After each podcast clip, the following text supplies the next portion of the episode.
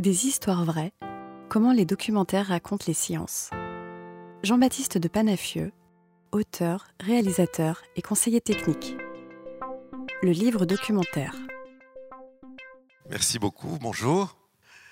Quand on propose de lire euh, une histoire à des enfants, on pense tout de suite euh, album, conte, euh, roman éventuellement. Je parle d'histoires qu'on lit en classe, en bibliothèque ou le soir lorsque l'enfant va se coucher. Et on ne pense pas du tout au documentaire.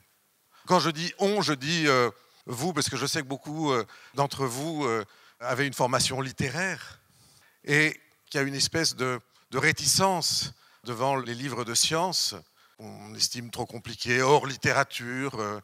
Moi, ce que je voudrais essayer de, faire passer, c'est l'idée que, effectivement, ce sont des histoires aussi, des histoires vraies, pas par opposition à des histoires fausses, mais par opposition à des histoires complètement imaginaires. Ce que je fais dans mon travail, c'est raconter des histoires, mais des histoires sur la nature, sur l'environnement, sur euh, la préhistoire aussi. Et ce sont des histoires qu'on estime plus ou moins vraies, ou en tout cas moins imaginaires que euh, les contes qu'on raconte aussi. Et euh, du côté des enfants, parce qu'il faut quand même se poser la question, il y a un certain nombre d'enfants qui préfèrent les histoires vraies aux histoires imaginaires. Je m'en suis rendu compte avec mon fils qui n'avait pas un goût euh, spécial pour les histoires inventées, mais alors par contre qui était passionné par euh, les documentaires. D'abord sur les animaux, bien entendu, puis euh, les dinosaures, les hommes préhistoriques, puis plein d'autres choses. Puis après, il a arrêté de lire, mais ça, c'est une autre histoire. Un peu triste, mais bon. Et les enfants, quand on leur lit des histoires comme ça, se posent plein de questions. Alors des questions anecdotiques, des questions sur euh, est-ce que le tyrannosaure mangeait vraiment les diplodocus? Bon. Alors ça, c'est des questions, on peut toujours répondre par oui ou par non. On peut aussi développer. Il y a des questions plus techniques. Comment, euh, comment on sait tout ça? Comment on sait ce qui se passait avant? Là, ça peut donner euh, prise à des discussions tout à fait intéressantes. Et puis, il y a des questions plus fondamentales aussi. d'où est-ce qu'on vient D'où vient la Terre D'où je viens moi Etc. Et qui ne sont pas toujours faciles pour, pour les parents, voire pour les enseignants. Et les livres documentaires peuvent aider aussi à répondre à ce, genre de questions. En tout cas, ce que je pense, c'est qu'on peut lire des documentaires comme on lit des contes, et il faut les choisir, exactement comme on choisit un conte, on choisit un poème, on choisit un roman. On n'a pas de goût pour tous, et c'est parfaitement normal. Et ben les documentaires, c'est un peu pareil.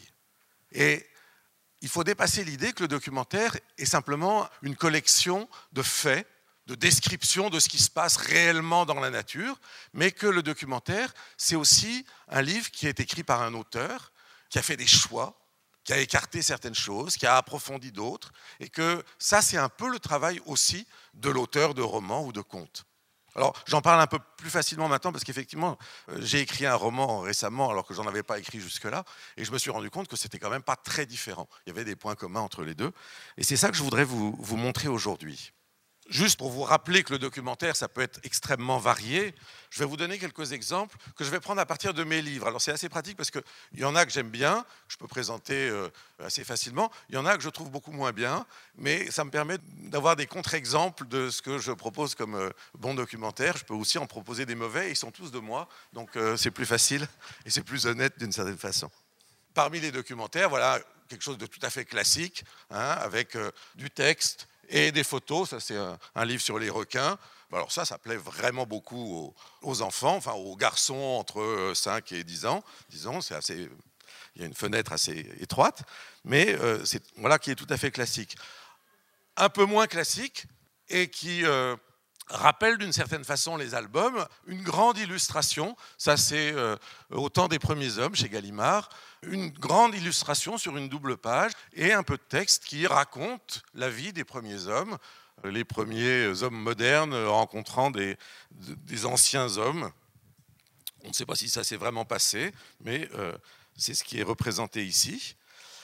Et puis d'autres formes de dessin, plus proches peut-être de ce qu'on imagine comme documentaire, dans une série que vous connaissez peut-être sur les, sur les petites bêtes chez Gulfstream. Là, les bêtes arnaqueuses, copieuses, trompeuses, avec le, le gecko qui ressemble à une feuille morte et qu'on appelle d'ailleurs comme ça, et qui est fait avec euh, deux illustrateurs. En plus du texte, il y a des dessins naturalistes. Un gecko, contrairement aux apparences, il ressemble exactement à ça en réalité, et des dessins d'humour qui euh, allègent un peu le, texte, qui lui est sérieux, assez sérieux, mais en tout cas qui raconte euh, la réalité de ce qu'on connaît de ces, animaux.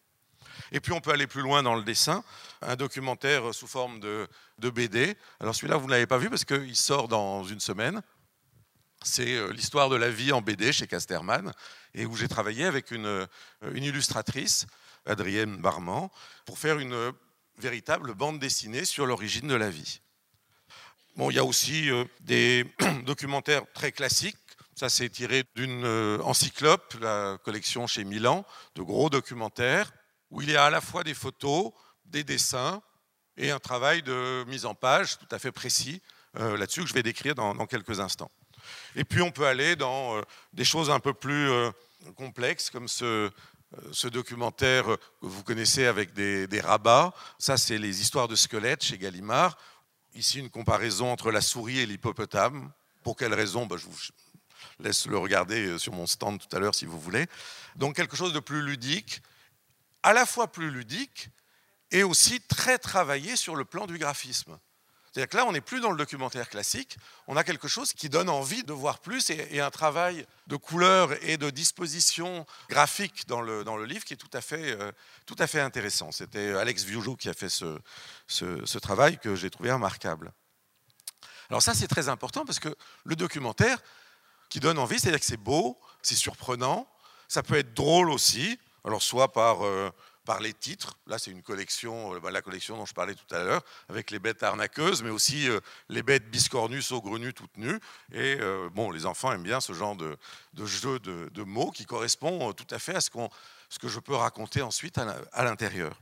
Et à l'intérieur, ben, on va avoir des dessins comme ça, où l'illustratrice se permet de faire parler les animaux et de leur donner des brosses à dents et différents ustensiles, mais c'est en relation avec le texte. Malgré tout, c'est un humour qui est lui aussi documentaire d'une certaine façon, mais qui donne aussi envie aux, enfants. Alors voilà, ça c'était une, petite partie de ce qu'on peut trouver, parce qu'il y a plein d'autres sortes de documentaires, ceux que je ne fais pas, puis même parmi ceux que je fais, il y a bien d'autres sortes encore. J'ai la chance de pouvoir travailler avec plusieurs éditeurs différents et donc euh, travailler sur des, des idées, des maquettes complètement différentes, soit avec des photos, soit avec des illustrateurs, très souvent différents.